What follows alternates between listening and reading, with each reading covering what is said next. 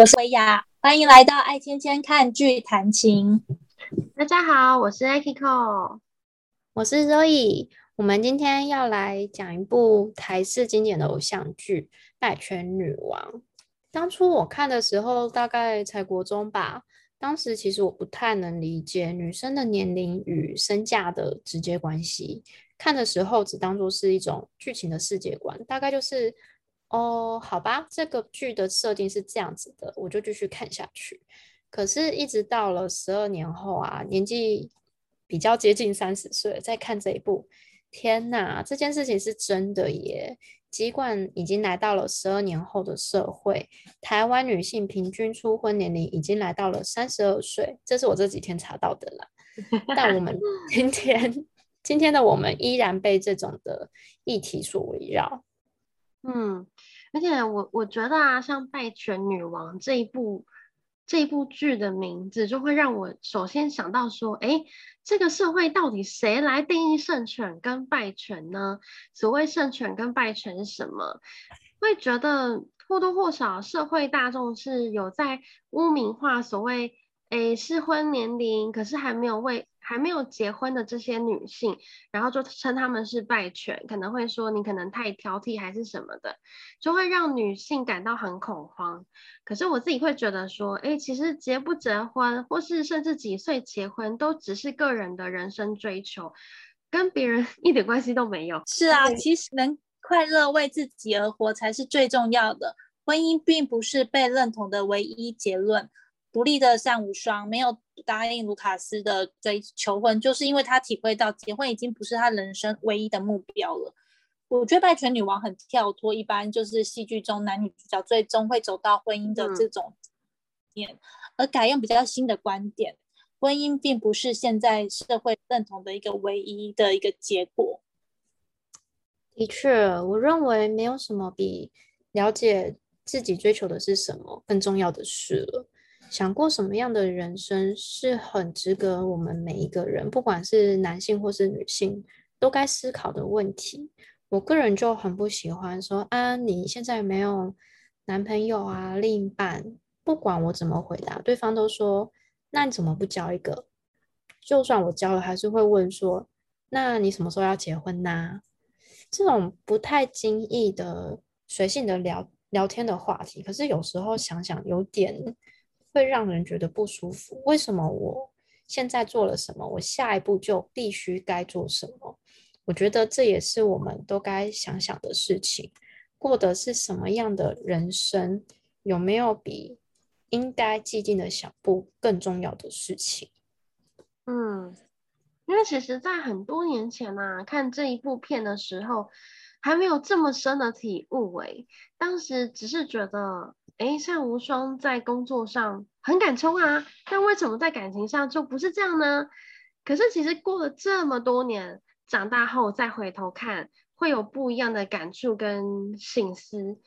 我我会觉得，因为在这个社会上呢，对于姐弟恋当中所谓姐姐的角色，其实是相对来讲会比较没有那么的友善，就可能普罗大众都会觉得说，哎呀，那个女生嘛，年纪大。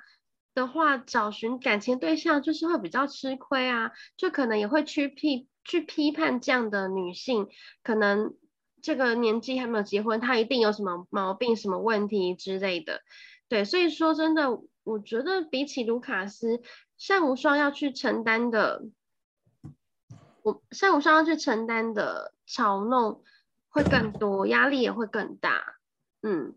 而且我其实其实讲真的啦，我我个人的经验里面呢、啊，自己讲，我遇到的呃过去遇到的一些弟弟们，可能有些差个五六岁的也有，那会发现说呢，这些呃弟弟们就是一些感情对象，可能是追求者，他们这些弟弟他们对于年龄差距。其实没有太在乎诶、反而是我自己会顾虑比较多。可是我个人的顾虑不是为了要去符合社会大众的眼光，就是我该结婚，然后我我如果年纪比较大就，就就是我怎么会跟弟弟在一起？我其实没有太在意这些东西，只是反而是比较担心的是说，不同年龄的阶段，可能在价值观或是追求的人生目标可能会不一样，而这些年龄差距导致的人生目标不同，有可能会导致我们没有办法在同一个阶段去拥有共同的目标而继续走下去。嗯嗯，对啊，我认为啊，姐弟恋要克服的不会只有年龄差啦，还有一些就社会的一种刻板印象，需要更勇敢。我觉得在一起才会快乐。戏中里面的女主角善无双，最后虽然情归卢卡斯，但是。就是面对八岁差八岁的一个现实差距，还有外所谓外界的眼光，让两个人常常起严重的争执。最后，呃，暂时离开的善无双，不幸遇遇上了瓦斯气爆，在鬼门关前走一遭后，才体会到跟卢卡斯之间很纯粹的感情，远胜于那些旁人的眼光，才最后才他们才会有一个 happy ending 在一起这样子。当然啦，如果小弟弟说出像男主角那句经典台词“谁说单权单身就是败犬，在我心里你是女王”的话，那还真的是容易小鹿乱撞。呃，那我要讲一个现实一点点的问题。嗯，我最近看到就是一个印象很深刻的迪卡贴文，哦，我又偷看迪卡了。原 po 的大意是说自己。比那个他最近新交的女友小六岁，那女友年届三十，所以遭到了父母的反对，结果他就自己上来 po 文说：“那我该不该分手啊？”其实我觉得比起这个人 po 问的问题让人觉得心寒，我更惊讶的是底下有不少留言指出说：“假设你之后想要小孩啊，年龄的确是应该。”纳入考量的因素，诶，这个年代的我们从小受着跟男性一样的教育，我们一样到大学、硕士甚至博士毕业，工作，然后学习做一个负责任、值得被爱的人。可是到了三十岁之后，你这个人反而别人对你的评价是第一个评价是用年龄来给你定价。我觉得这跟用外表评断一个人是一样残忍的事情。我也觉得 超残忍。不过说真的啊，在戏里面，单无双他的学长就是温升豪演的宋宇浩这个角色，我觉得他其实还蛮无辜的。对，就是他其实还蛮热切想要复合，但最后没有成功嘛。不过。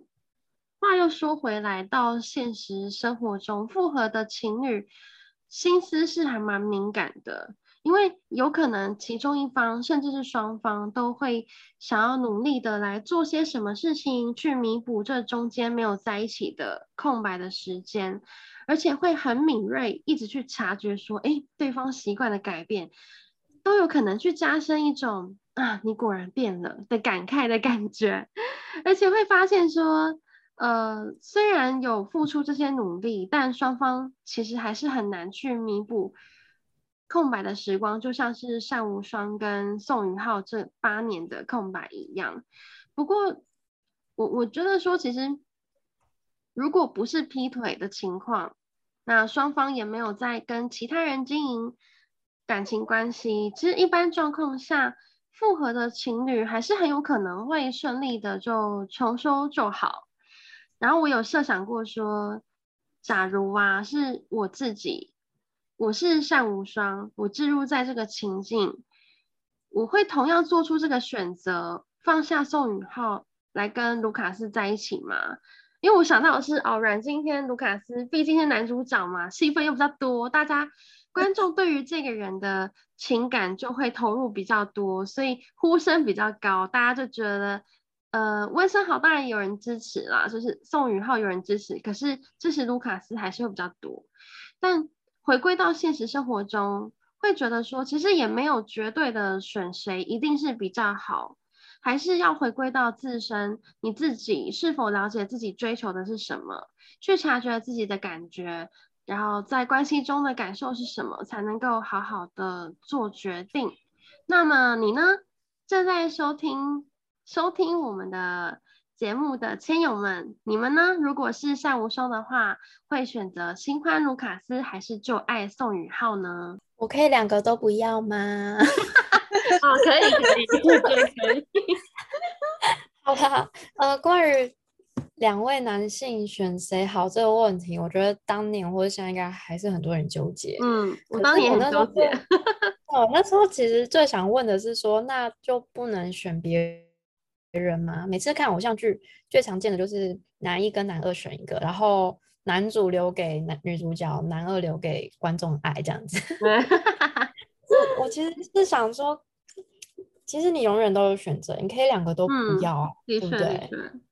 对，就所以你不管是处在什么样的状态，你其实都是有选择权的，不用让自己一直陷入到底非得怎么样做才好的选择。但是我还是要先说一下啦，我两个都不想选的话，是基于有点麻烦。先说学长好了，因为我本人不太喜欢吃回头草，嗯、就是嗯。呃分手肯定是有些问题吗？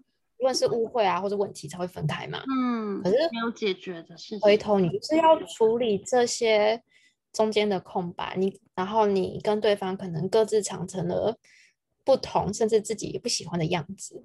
嗯，就是还要处理那些微妙的尴尬。个人是觉得，真的要吃 回头草的话，就是把他当一个新的人再来评估适不适合。嗯，这是比较。就是会比较客观，然后比较对自己比较好的方式啦。嗯嗯，那另一题的话，卢卡斯的难题。嗯，虽然我觉得偶像剧这次处理的还不错，就是他很仁慈且乐观的给女主角不受年龄限制的自由。然而事实上，我还是会认为，能不能生育啊，或是什么养育孩子啊这种问题。除非是对方亲戚都不在 自己的附近，那不然我觉得还是一样会被这些问题追着跑。哎，对啊，然后还有年龄差产生的胶原蛋白逝去的速度的差异，对，就。因为毕竟年龄差就是在那，然后我又是一个不太能忍受自己比对方丑的人，万一我比对方先老，我就会觉得有点哀伤。嗯，对呀、啊，看着像无双这样子一路努力的拼劲，我觉得即便是就是即便他一个人也要用力奔跑的这种生活态度，但是我们究竟不不会是善无双，没有那样的资质跟幸运，少了女主角的光环后。我觉得生活很不容易，我们努力念书，然后工作，就是为了得到这一点成就。可是又有几个人能跑在所有人的前面呢？所以我会尽量调试这种看似平凡的一个人生，想办法活出自我。我觉得才是一个正解。